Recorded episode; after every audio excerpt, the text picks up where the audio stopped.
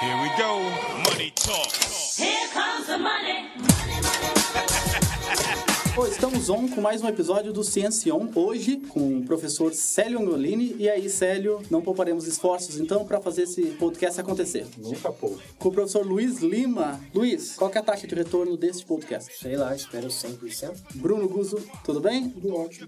E hoje, com alguns convidados muito especiais, para mim principalmente, é, comigo aqui o primeiro convidado é o Marcelo Zimmer, que é, foi, fez doutorado comigo na Unicamp, lá no grupo no Saudoso ou no grupo de sólidos orgânicos e novos materiais. E aí, Marcelo, tudo bem? Tudo ótimo. Muito obrigado pelo convite de participar aqui do, do podcast de vocês. Ô Marcelo, então você não é de Recife, né? Você é de Fortaleza, é isso. Eu sou de Fortaleza, do Ceará. A minha família materna é de lá, família paterna mais do sul, Santa Catarina. E venho de uma família basicamente de, de acadêmicos, assim. Meu pai era professor universitário, mas da área de farmacologia. É, minha mãe é geóloga de formação, mas eu tenho vários tios também, professores universitários, tio que é reitor da, da estadual do, Universidade Estadual do Ceará. Então, assim, é, é uma família bem acadêmica. Esse foi o mundo que eu cresci, assim. E você prestou vestibular só para física? Só para física. Acho que foi natural, né? Diante desse ambiente, eu escolhi uma carreira bem científica na época do vestibular. Acho que foi. Até que tudo mudou um dia, né? É, até que uns 10 anos depois que eu entrei na vida acadêmica, eu acabei mudando de, área. E com a gente também o Milton Rocha, que é presidente da UFBC Finance, certo? A gente vai falar um pouquinho da UFBC Finance, aqui desse projeto que tem na UFBC, mas antes a gente queria te conhecer um pouco, Milton. Gostaria de agradecer por ter me chamado, convocado, né?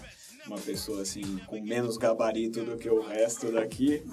É, eu acho que minha escolha assim para o meu curso que é economia foi muito natural pelas coisas lá em casa. Então minha mãe ela já tinha feito administração meu pai fez engenharia mas os dois foram para empresariado né de modo geral então foram avançar em outros cenários foram criar empresa eu acho que isso foi bem natural eu já vim de uma escola particular com 100% de bolsa então querendo ou não é uma vibe assim mais pública é, na termomecânica e atualmente, como você disse, eu sou o presidente na UFABC Finance e depois a gente dá um brief do que é isso. Bacana. Legal porque a gente vai ter no podcast de hoje sobre mercado financeiro, que é isso que a gente vai falar, alguém que já está na área há bastante tempo e um entusiasta da área é, que está começando agora. Então a gente vai começar com o nosso podcast sobre ciência no mercado financeiro. Vamos saber por que, que o mercado nos quer, por que, que a gente quer o mercado. Algumas dicas também, claro, de investimentos, né, Marcelo?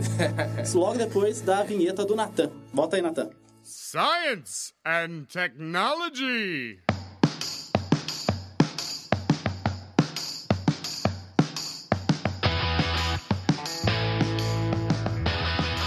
Começando mais um episódio do podcast Ciencion, aqui na UFBC, no campus de Santo André, vamos falar sobre ciência no mercado financeiro. E a primeira dúvida, a primeira é, colocação é com relação a você, Marcelo, que eu fiz doutorado com você, você era um físico que acreditava fiel na física, na academia, e de repente, não mais do que de repente, você decidiu sair do, do, do doutorado no meio do doutorado. E o que, que te atraiu no mercado financeiro? É, bom, ainda hoje eu me considero bastante fiel à física e, e, e, à ciência como um todo, assim. Mas eu não sei nem te responder direito essa pergunta, Pedro, para ser bem sincero.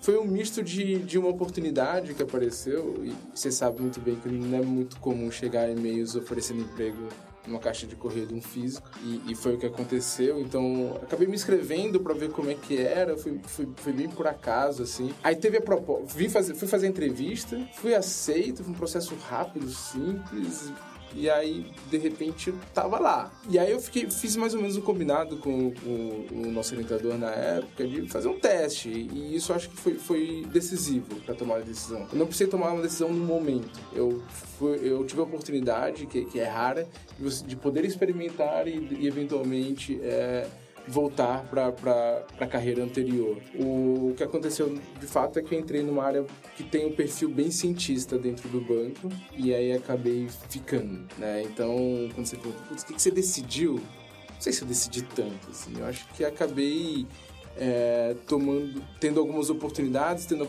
a, a, grande chance de experimentar e descobrir que, que existem várias coisas que me dão prazer na vida. E uma delas foi, foi ter entrado no mercado financeiro e trabalhar com o que eu trabalho. E hoje você trabalha como na, você é coordenador da área de risco do banco, é isso? Isso, na área de risco de crédito. O, o risco é muito amplo dentro do banco, tem várias formas de riscos lá, risco de mercado, de liquidez, risco socioambiental. E, mas a atividade fim principal do banco, como ser um banco de varejo, é, é, é ofertar crédito. E aí você tem um risco inerente. E aí eu sou, sou coordenador risco de crédito, mais especificamente para empresas do varejo. E a sua família, o que achou? Sua família de acadêmicos, você sair da, da área que eu acho era o sonho do seu pai, da sua mãe, para ir trabalhar. Se arriscar no banco, né? Porque a visão que a gente tem do mercado financeiro é que o mercado financeiro descarta suas peças de maneira muito rápida. A visão que as pessoas têm sobre, sobre o conceito de mercado financeiro está com a pessoa que fica operando na bolsa de valores, que fica fazendo estratégia de investimento é, mas quando você pensa no mercado financeiro como um todo, ele tem muitas áreas. Né? Ele, tem, ele tem a ponta, comercial, que está lidando diretamente com o cliente. Você tem umas camadas é, de suporte que estão fazendo, garantindo toda a operacionalização das operações, né? Garantindo o processo. Você tem outras áreas que estão tentando garantir, por exemplo, como é que eu trabalho, se garante o risco. E tudo isso compõe, na minha opinião, né, o que é o mercado financeiro. Então, eu acho que um pouco da visão de ser descartável o emprego, eu acredito que, que ela, ela é mais mito quando você pensa nas atividades mais estratégicas, porque não é fácil você repor as peças que estão fazendo a estratégia e, e talvez para algum tipo de área em que seja mais volátil, por exemplo, eventualmente no mercado financeiro devia ter datilógrafos lá. Então, certamente são, eram, eram, são profissões e, e cadeiras que são mais. elas se, se extinguem, né? Então, isso eu acho que é, é, mais uma realidade de como funciona o mercado como um todo e, e, menos como o mercado financeiro em si, assim. Mas é baseado em performance, então, então você tem uma série de, de, de atributos que você tem que estar tá aderente e, e, isso pode fazer com que você seja convidado a, a encontrar outra instituição financeira. eu acho que isso é uma mas é coisa é muito... engraçada, porque eu escuto muito isso mesmo das pessoas assim, nossa, mas você é, deixou de ter a, a oportunidade de estar numa universidade que tem toda essa estabilidade e foi para uma empresa, qualquer coisa. Aí você pergunta, peraí, nós aqui que estamos na universidade com essa estabilidade somos uma minoria, né? 90, sei lá, 99% das pessoas que trabalham no Brasil estão trabalhando na iniciativa privada ou estão trabalhando num lugar que têm a oportunidade de ser mandado embora. Sim. Nós temos essa falsa estabilidade aqui, que vai saber por quanto tempo vai durar, mas enfim. Mas nós somos a minoria, a gente é a exclusão, né? É, e o mercado tem suas leis próprias, né? É, em que de fato, as, as pessoas que estão nas áreas mais estratégicas, né, pode ser uma padaria. Uhum. Eventualmente, a pessoa que está na área mais estratégica, pensando em como fazer o negócio crescer, essa pessoa é mais dificilmente ser substituída do que, de repente, o caixa. É, e sem demérito nenhum, assim, é, é, uma realidade de como que você vê a, o movimento. Mas mesmo quem está na área mais operacional, são, é, é muito oneroso para o mercado se desfazer de uma posição de trabalho. Já o Milton, você teve dúvida, Milton, de seguir nessa área relacionada, você é de, da área de economia, você teve dúvida de seguir nessa área de economia? Quando eu conheci o mercado financeiro, eu vi que aquilo era uma das minhas paixões, então ao entrar na liga também, querendo ou não, o que basicamente a liga faz aqui é na faculdade em si. A gente é uma ponte entre o mercado financeiro e o mercado de trabalho, de modo geral, e os estudantes, mas não importa o curso, como o Marcelo falou, como já está bem claro aqui, é, não importa o curso, basicamente, o que tem uma amplitude gigantesca de áreas que você pode atuar. Então a Liga de Mercado Financeiro ela só vai trazer o conhecimento que você deveria ter para conseguir chegar lá em algum momento, conseguir competir com outras instituições privadas que têm esse foco, querendo ou não. Tanto que a gente tem membros da matemática, membro da ciência da computação administração, de gestão, economia. Então é bem é bem diverso o grupo de modo geral. Quando eu optei por caminhar pelo, pelo rio do mercado financeiro, porque querendo ou não é uma aventura que a gente passa, eu já sabia que não seria fácil. Então Hoje eu estou estagiando num, num banco internacional na parte de precificação de investimentos. Se você for perguntar a minha formação em si até aqui de economista, né, de pseudo-economista ainda, não é algo que é muito comum na minha área. Então eles procuram geralmente mais engenheiros, matemáticos ou pessoas que têm uma formação mais quantitativa mas não só isso, como vocês podem ver. E eu acho que as áreas adendas que eu já pude conhecer e agora eu estou fazendo uma transição para a mesa de operações, como o Marcelo já deu até uma introdução, são querendo ou não outras áreas que têm um pouco mais de status. Então, o que você vai ver em filme ou qualquer outra coisa, reportagem, sempre vai ser a área que tem status. Mas o mercado financeiro não é só isso. É, é isso que eu quero deixar. Pesquise sobre mercado financeiro para depois realmente entender que não é só você operar no mercado. Não é só você comprar ação, não é só você comprar título. Para aquilo acontecer, você tem que ter uma base. Você tem que ter uma base que é formada por pessoas diversas, porque senão aquilo não ocorreria, basicamente. Money! Então, respondendo a uma, o guia do estudante aqui da revista Exame, que faz uma pergunta interessante que é mais ou menos deu origem a, a, esse, a essa temática. Para trabalhar no mercado financeiro, para você que é economista, eu deveria cursar administração ou economia? Não de forma alguma. É, eu acho que são duas instâncias da vida que você pode ou não linkar. Então, você pode estudar, por exemplo, física e terminar no mercado financeiro. Você pode estudar psicologia e terminar no mercado financeiro. Você tem que estudar aquilo que naquele momento você acha que vai agregar na sua vida e que vai te fazer uma pessoa e um profissional melhor no futuro. O mercado financeiro, ele quer, por exemplo, que você apresente o que ele espera de você e não uma graduação em si específica. É claro que em algumas áreas o filtro vai ser esse, porque vai filtrar um tipo de pessoa que já tem aquela mentalidade. Então, não precisa somente fazer esses dois cursos. Eu acho que qualquer curso está realmente aberto no mercado financeiro. Eu acho que a gente também, como pesquisador, ou em qualquer outra profissão, é, por exemplo, eu tenho que gerir meu laboratório, eu tenho que saber precificar, vender o meu serviço, eu tenho que saber os riscos, eu tenho que saber como que eu vou investir. E é coisa que às vezes a gente não vai atrás para entender, acaba depois metendo o pé pelas mãos em algumas coisas, mas é uma coisa que é interessante, que às vezes é, em outros ramos a gente não pensa em estudar a parte financeira e que acho que é uma coisa é. que falta, assim. É, eu super concordo, assim, eu, na minha trajetória, assim, eu já encontrei as mais variadas é, é formações, né? É, já encontrei dentista trabalhando no banco, biólogo, é, advogado, e, eu não tô falando, tipo, é o dentista que cuida da saúde bucal. Não, não é isso. É, é o cara que tem a formação de dentista e trabalha com, com crédito. É, é uma pessoa que, que é advogada de formação e trabalha com risco. Então, assim, é, você tem. É, é bem plural. A gente fala bastante genericamente, tá falando bastante genericamente, mas eu queria entender primeiro pelo Marcelo. Você, quando entrou lá, o que, que um físico, um cientista, um matemático, alguém faz realmente? O banco, acho que, como já foi mencionado, ele o mercado financeiro como um todo ele tem uma parte quantitativa muito forte, né? Então, as áreas de formação quantitativa, elas acabam sendo bastante desejadas. Então, eu acabei entrando, como físico, acabei entrando numa área que era de modelagem,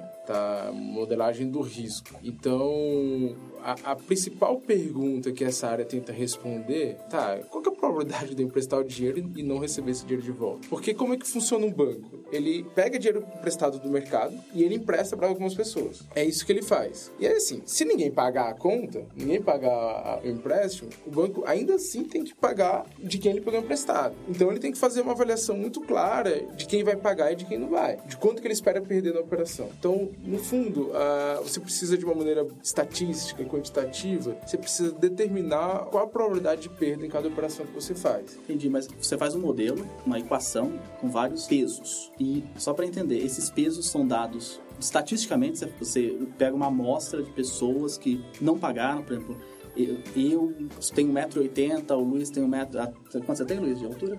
1,79m. 1,79. Então, pessoas acima de 1,75 não costumam pagar suas contas. E pessoas acima de 1,90 realmente não pagam, né?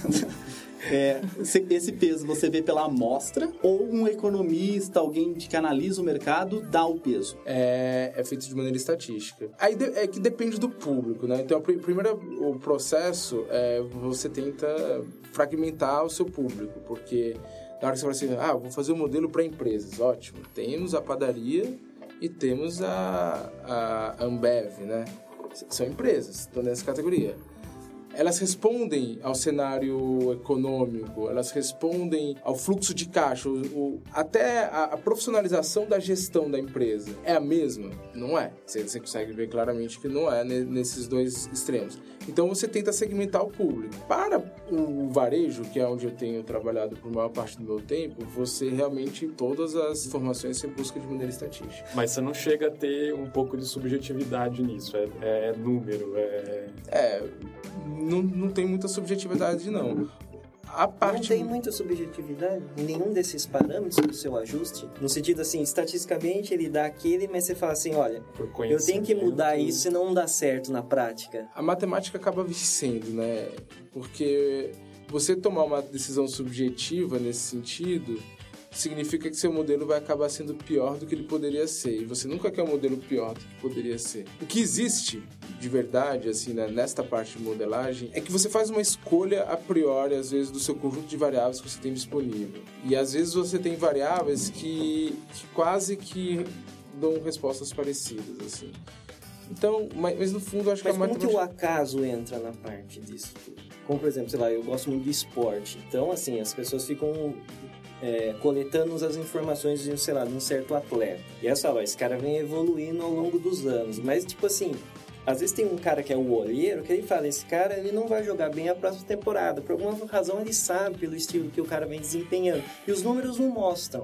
Mas o cara sabe, isso ocorre no mercado financeiro nunca. Para as decisões que a gente toma, que eu vejo sendo tomadas no mercado como um todo, para o varejo, é bem menos, porque você tem menos informação de indivíduo a indivíduo. Individual, e, é. E, menos, e, e você tem menos decisão nesse sentido. Então você tenta controlar os falsos positivos, os falsos negativos, e aí você você não cai tanto na subjetividade. Para casos maiores, a, a, existe um pouco, um pouco mais de subjetividade, para casos maiores que eu digo para grandes empresas, né? Existe um pouco mais de subjetividade, mas ela ainda assim, ela é certamente objetiva. É, é que nem transferência do Neymar, assim, sabe? Tipo, alguém topou pagar 200 é. milhões de euros lá pro cara, esperando que aquilo vai trazer um retorno.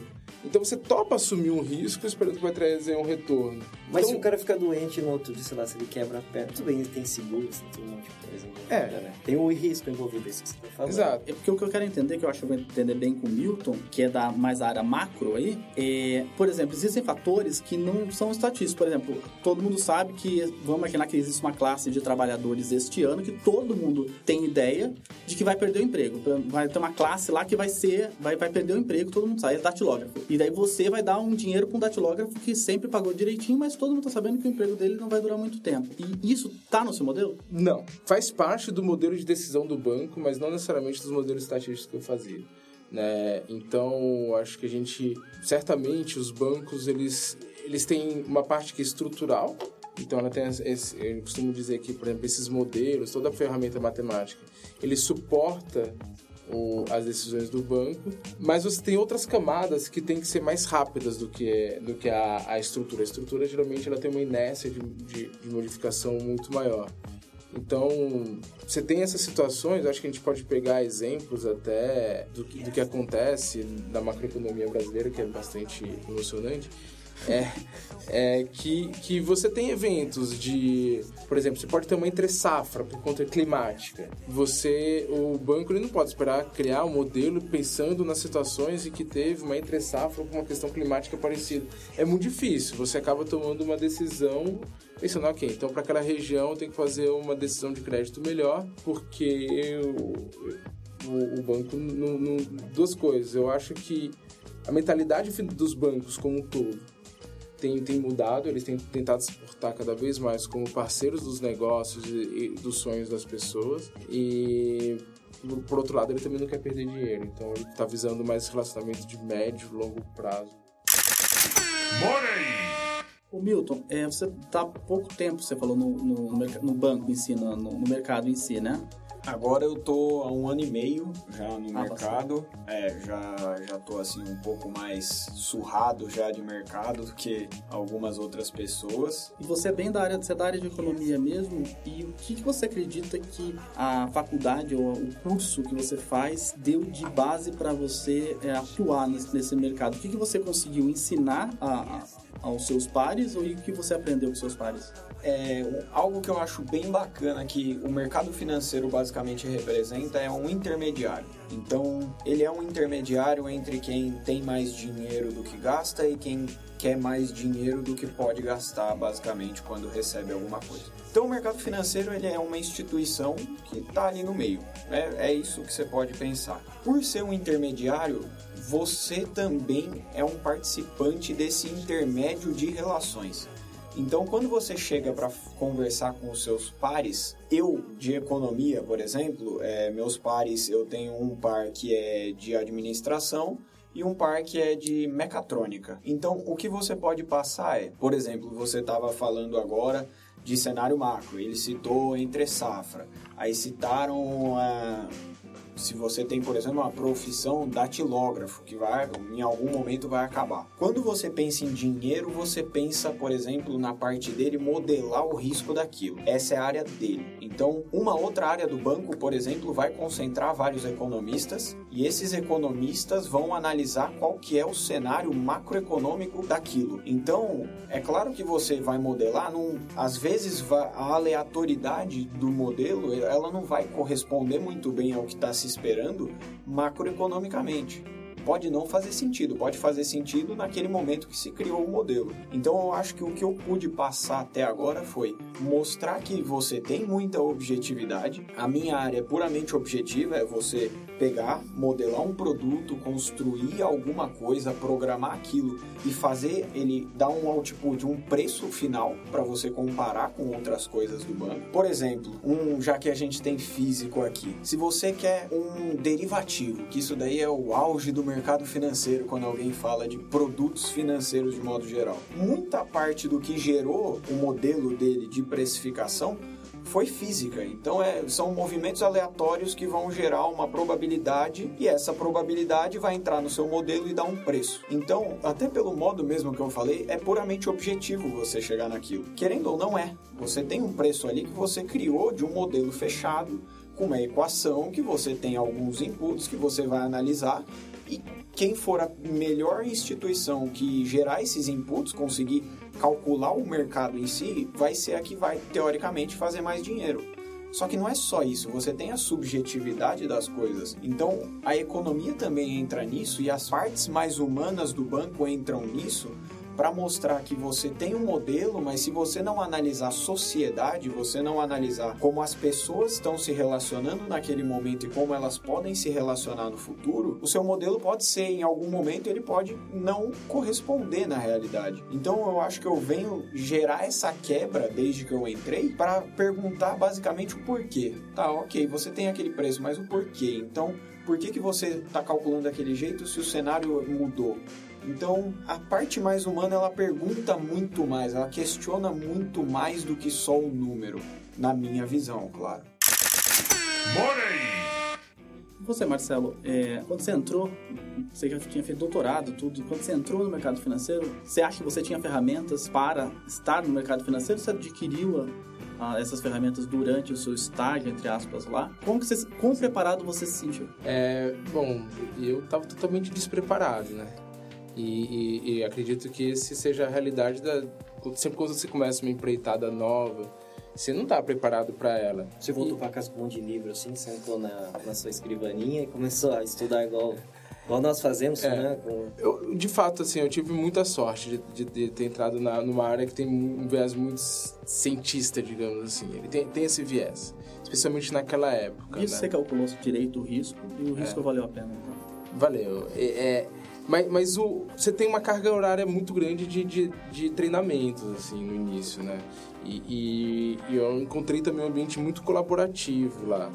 Porque é uma vantagem competitiva você ter um ambiente colaborativo. É, essa é a minha visão. Eu, como gestor hoje, eu, eu tento fomentar isso porque dois vão produzir mais do que um, assim, sempre. Então, e quanto mais rápido a pessoa aprender, vai ser melhor para todo mundo, sabe? Tipo, então eu tive a oportunidade, não, não, não trouxe tanta tarefa para casa, porque na verdade eu estava terminando o doutorado, então eu tinha que escrever. Tinha muita coisa pra fazer. Então eu, eu tentava focar meus esforços no tempo que eu estava lá trabalhando. É, e eu tive a oportunidade de, de ter tempo hábil lá para ficar estudando programação da programação que eu precisava fazer lá que eu não conhecia. Então as, as primeiras semanas foi lendo livro lá, é, aprendendo a mexer no, no programa. Que programa que é, se você puder falar? É, usa-se muito, os principais programas que a gente usa lá, tem, tem um SAS, que, que, é, que é uma ferramenta estatística proprietária, usa-se bastante o R também. Aproveitando que ele está falando sobre ferramentas matemáticas utilizadas, não programas de computacionais, e sim ferramentas assim, matemáticas, eu sou engenheiro químico e eu trabalho com tratamento de dados de indústria e reconhecimento de padrões, né? E eu creio, eu lembro na época que eu fazia doutorado, eu lia muito trabalho sobre bancos de dados do mercado financeiro. Sim. E uma, da, uma das ferramentas que eu utilizava era inteligência artificial. Aí a minha pergunta é: vocês utilizam inteligência artificial? Como isso funciona? Pelo que eu entendi, o que vocês fazem é isso: reconhecer padrões, né? isso. né? E tomar decisão para o mercado. Learning, learning machine. Machine, machine learning. Machine learning. É, e eu, eu, lembro que eu encontrava muita tese, muito trabalho de bancos de fora que eles utilizam, já é uma realidade, utilizar a inteligência artificial para tomada de decisão. Sim. Então, assim, a minha pergunta é essa. Quais ferramentas efetivamente vocês utilizam da, da inteligência artificial, por exemplo? É, tem bastante machine learning, gradient boost, enfim. Eu, eu hoje eu tô, tô, um pouco mais distante da área uhum. mais técnica de, de, de, modelagem, né? Vejo de maneira mais lateral. É, mas a, a, gente usa bastante. Só que você tem, você tem sempre um trade-off, assim. Hoje, quando, quando entrei, a gente tinha modelos mais estáticos, baseado, por exemplo, em uma regressão logística. Uhum. Tá, que é uma técnica estatística. A vantagem dela é que é simples, é facilmente escalável para é, é, um modelo, é uma metodologia muito bem consolidada. Era fácil você contratar as pessoas e as pessoas já chegavam meio que sabendo, todo estatístico já sabia. Então, você tinha várias vantagens. A implantação sistêmica também é simples, mas isso foi perdendo vantagem competitiva com o tempo. Então, 10 anos, pensando assim, hoje, de fato, a gente está com o mercado financeiro tem evoluído mais para coisas que aprendem sozinhas. Porque uma coisa é fato, todas as ferramentas que você cria, elas têm uma obsolescência. E você tem que estar a todo momento se perguntando se nesse momento não chegou.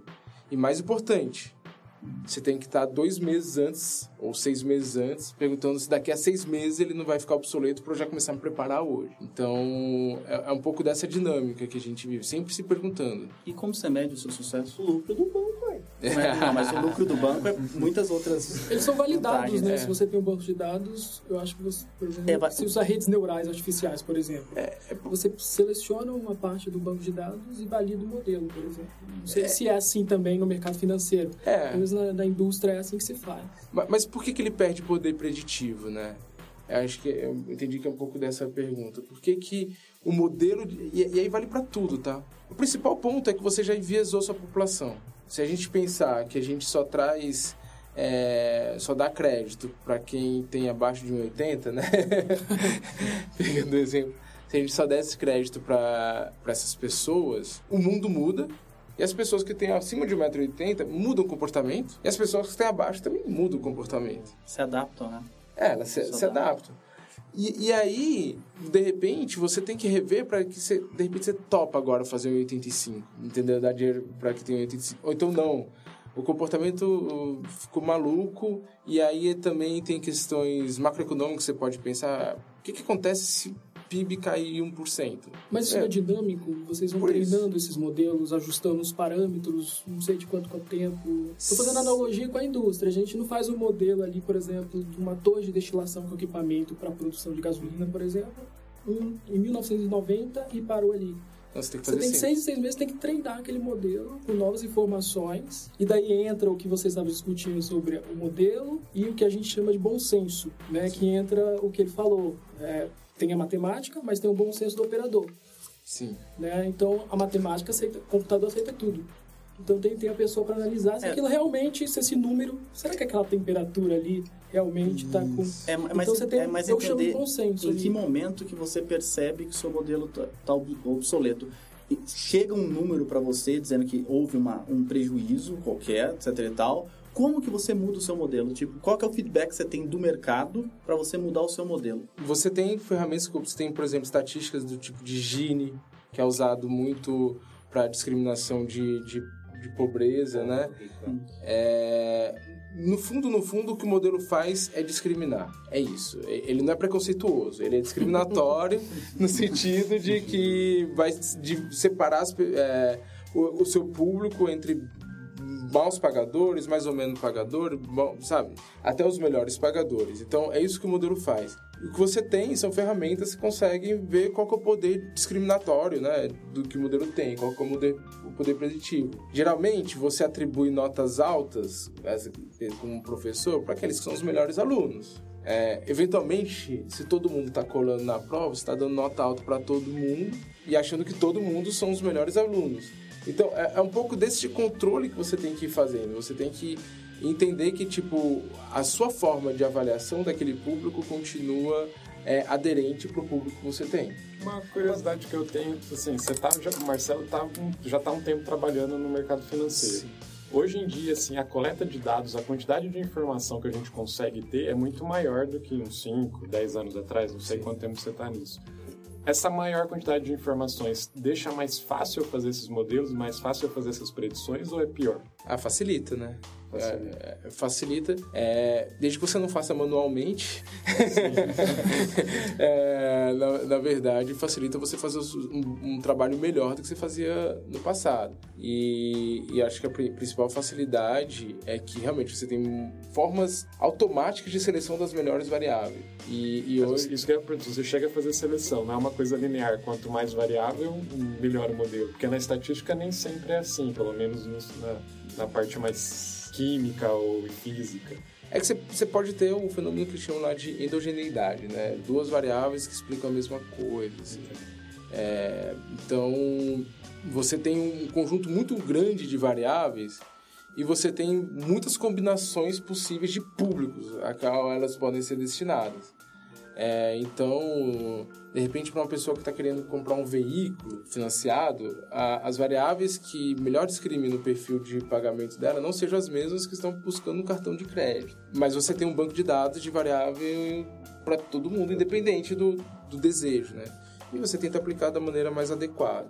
Isso, isso eu estou falando bem pensando em risco de crédito, estou tentando uhum. falar de maneira genérica, Sim. que os modelos, como ele bem falou, é, os modelos eles, eles têm uma, uma vida, né?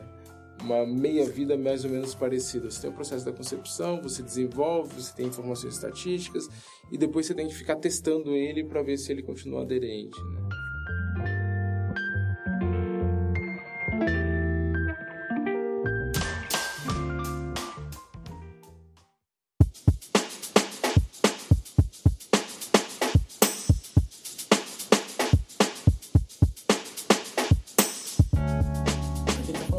FBC Finance agora, é, especificamente porque você, além de tudo, você trabalha com pessoas de perfis muito diferentes, certo? Queria tentar entender, para você que está é, na área de economia, qual que você acha que é a importância de ter esses perfis diferentes aí, quanto que os alunos da UFBC se gostam de, desse tipo de atividade e se você conseguiria, eu sei que é, a gente vai fazer tipo uma brincadeira, mas Sim. se você conseguiria perceber no mercado quem que ali é o físico, a matemática, existe uma diferença ou não? Todo mundo quando entra lá pasteuriza todo mundo, todo mundo fica igual. A forma mais fácil de explicar o UFABC Finance é mostrar o que falta na UFABC em termos de mercado financeiro e o que a gente proporciona. Então, em 2013 surgiu a ideia de ter-se uma liga na UFABC que pudesse gerar um maior contato de mercado de trabalho, porque querendo ou não é uma universidade nova. Então, não só qualquer mercado de trabalho, mas um mercado de trabalho localizado no mercado financeiro. Então, como que essa ideia surgiu? Algumas pessoas que já tinham mais interesse estavam tentando entrar no mercado financeiro. Eu não vou mentir, o mercado financeiro, é, de certa forma, ele filtra muito. Então, quem é aluno da UFABC já tem uma preferência no mercado financeiro por vir de uma faculdade federal, então eles esperam que você tenha uma formação de ponta, essa é a realidade. Na parte do estereótipo que você me falou, eu não vou mentir. Existe esse estereótipo e ele se mantém. Você não pasteuriza isso para sempre num banco. Então, numa instituição financeira, você tem basicamente três polos de trabalho. Você tem o back office, que é a parte de trás, que é vai dar, querendo ou não, suporte para todo o resto do banco, vai modelar, vai fazer cálculo, vai ver se tudo está rolando do jeito que deveria, se os modelos estão descrevendo o que se espera e se os cálculos de modo geral e toda a parte de burocracia vai estar correta pelos moldes que se esperam. Nessa parte você vai encontrar muitas pessoas de um perfil específico. Geralmente são áreas quantitativas com pessoas que têm um perfil menos é, maleável para outras pessoas no trabalho. Então, o que, que eu digo com isso? São pessoas que gostam, por exemplo, de chegar, fazer o trabalho dela ali, faz, por exemplo, às 8 horas, fez o que tinha que fazer, é produtiva, é faz inova, faz de tudo, vira as costas e vai embora. E não, não tem o porquê ela desejar o cliente, por exemplo, ter um contato mais com o cliente. Então, você atrai muito áreas quantitativas que... Perfil mais técnico. Né? Sim, de perfil extremamente técnico. É uma atração porque é um perfil de pessoa que entrou nisso. Mas não só essas pessoas, tem muita gente mas, de modo geral, é, é, o estereótipo que você vê em mercado. É, acho que falando um pouco da, da experiência, de, de fato você consegue identificar perfis, assim, não menos ah, tipo os físicos, os matemáticos, matemáticos economistas, biólogos, é, é, mas mais no sentido, acho que eu concordo com, com o Milton, no sentido de que você tem áreas que buscam perfis mais semelhantes. Então, se você tem uma área que busca um perfil mais quantitativo, vai ter mais gente de exatas, por exemplo, com mais habilidades exatas. Só que eu acredito que tenha diferenças na sua carreira, na sua trajetória, vai ter diferenças. Quando eu entrei como analista, o que eu era cobrado era justamente minha habilidade técnica de eu conseguir dar uma melhor resposta, fazer um bom modelo, fazer isso rápido, fazer uma coisa que seja mais assertiva, explorar um universo maior de variáveis. Hoje eu sou gestor de pessoas, assim. E aí você tem toda uma mudança no, na sua carreira. Porque a, a, as habilidades que mais contam para mim no meu dia a dia não são necessariamente as, as habilidades técnicas, matemáticas. É, são as habilidades humanas. Como que eu garanto que minha equipe esteja motivada? Se a pessoa está trazendo resultado eu quero que ela traga resultado, eu tenho que garantir que o ambiente mude. eu tenho que garantir que para ela ela tenha a percepção de que está fazendo uma coisa diferente, está se desafiando, que está aprendendo, que está trazendo uma coisa nova para a vida dela. Senão, ela, rapidamente perde a graça. E vamos fazer coisas que tragam mais propósito, que tragam é, vai trazer um, um sentido diferente. Então, eu sinto bastante essa diferença. E acredito também que um dos dilemas que a universidade é, tem, e no, no fundo eu até acho que é uma maneira muito inteligente que a UFBC adota de, de, de dar essa escolha, é que no fundo você sempre está trabalhando com, com, com recursos escassos, né?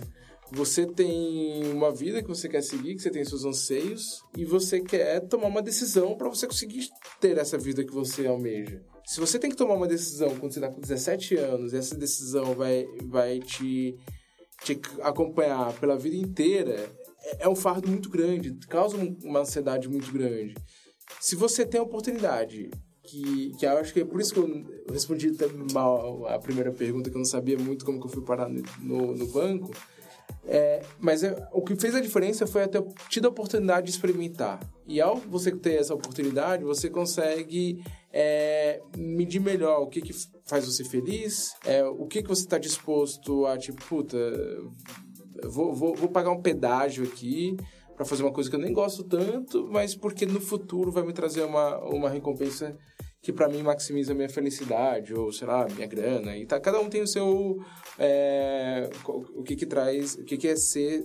Ter uma carreira, uma vida de sucesso, né? Cada um tem sua variável objetiva. Então, eu vejo bastante pluralidade e, e acho que é uma maneira bem interessante de, de atuar com os alunos. Assim. E paciência, eles vão escolher talvez onde está dando mais dinheiro, onde está é. dando mais emprego.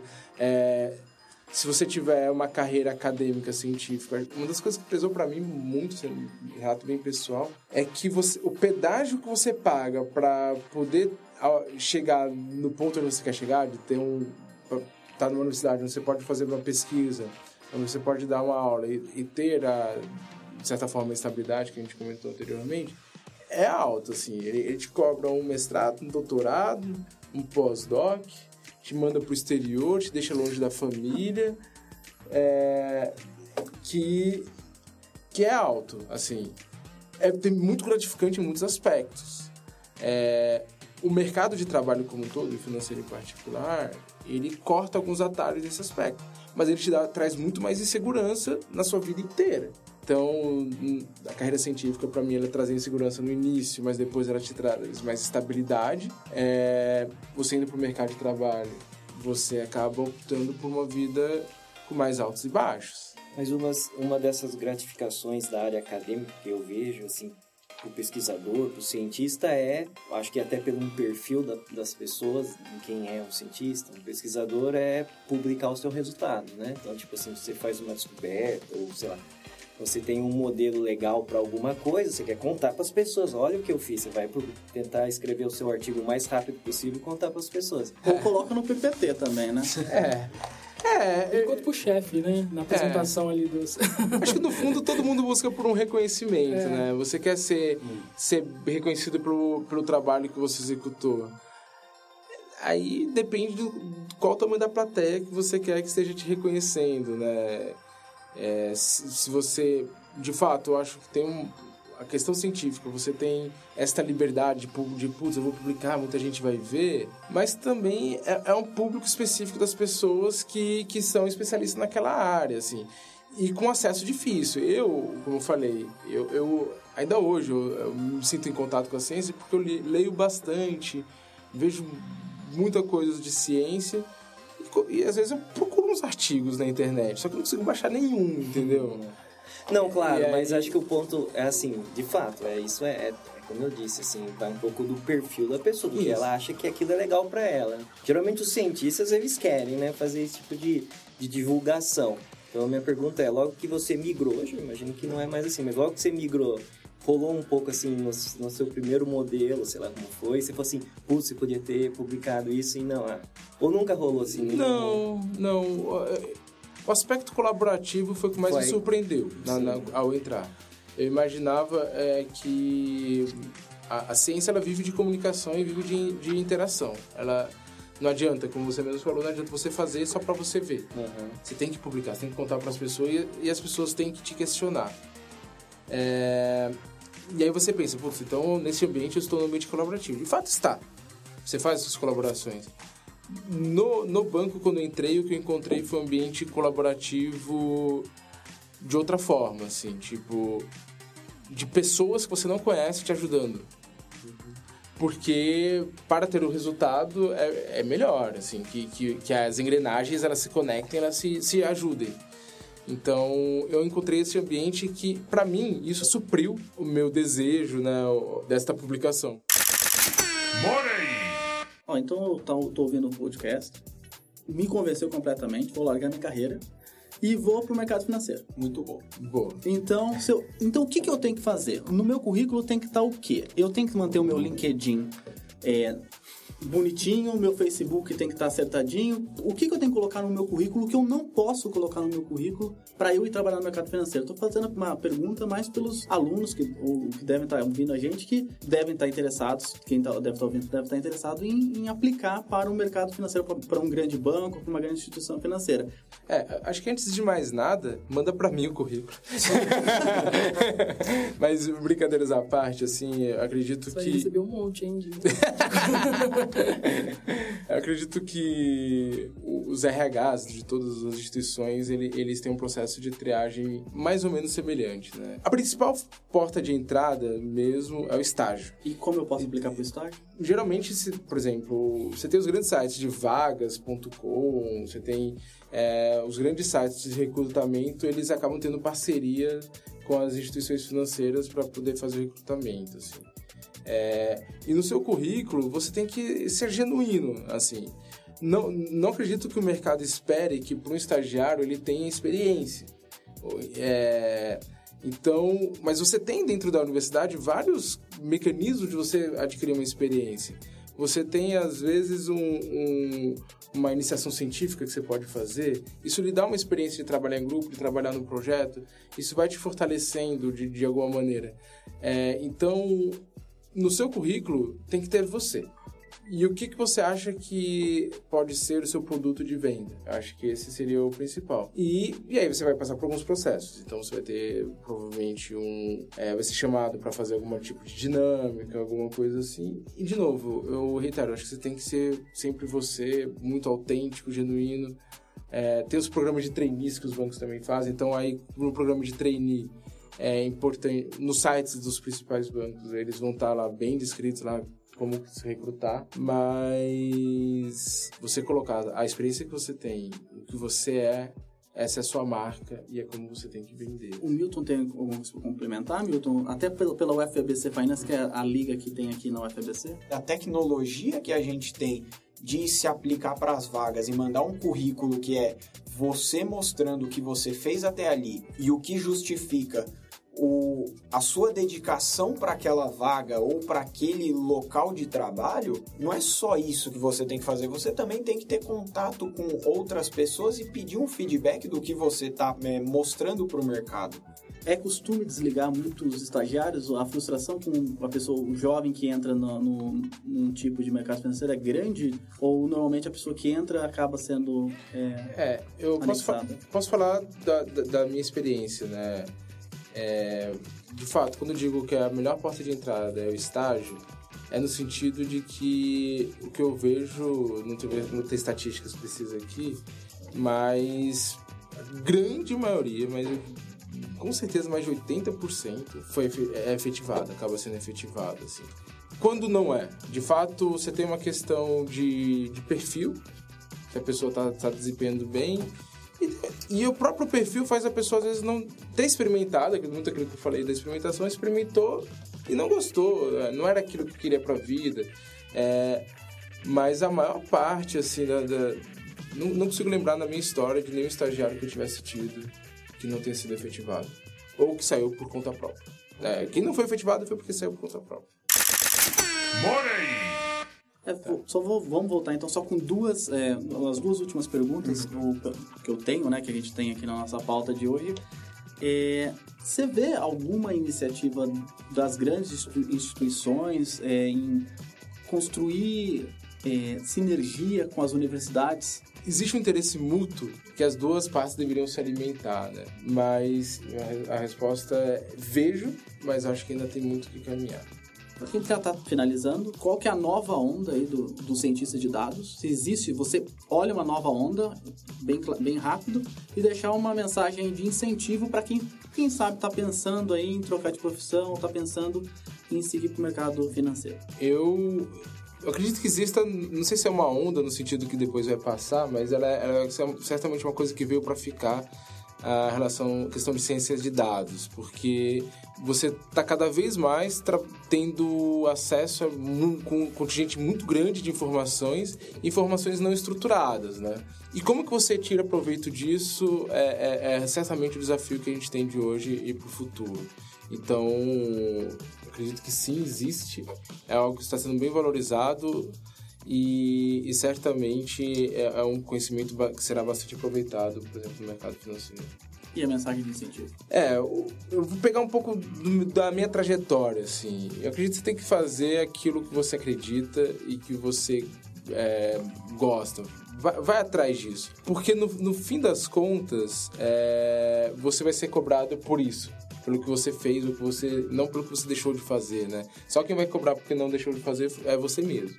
Então vai, faz. Eu acho que busque uma boa formação, busque é, você se conectar com outras pessoas, busque conhecer. Eu falei bastante aqui do, da experimentação, né?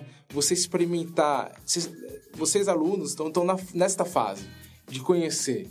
Vocês não, não precisam carregar também é, nas costas o fardo de, de que as decisões que vocês tomaram são pro resto da sua vida. Você pode tomar outras decisões no meio do caminho, não, não tem problema. E em pensando em carreira no mercado financeiro, é, ela é muito plural. Ela certamente é, aceita todos os perfis, todas as formações e todas as motivações, assim. Eu acho que ciência de dados é, você pode não se formar nisso, mas de algum modo no futuro você tem que aprender. Porque cada vez mais em todas as áreas alguém tem que saber programar, alguém tem que saber automatizar, alguém tem que saber analisar. E não é exclusivo mais de modelagem de crédito, não é mais exclusivo de precificação, não é mais exclusivo de quem só analisa. Você, por exemplo, no RH pode querer ter um cientista de dados que vai te ajudar a filtrar um, um perfil novo para aquela vaga.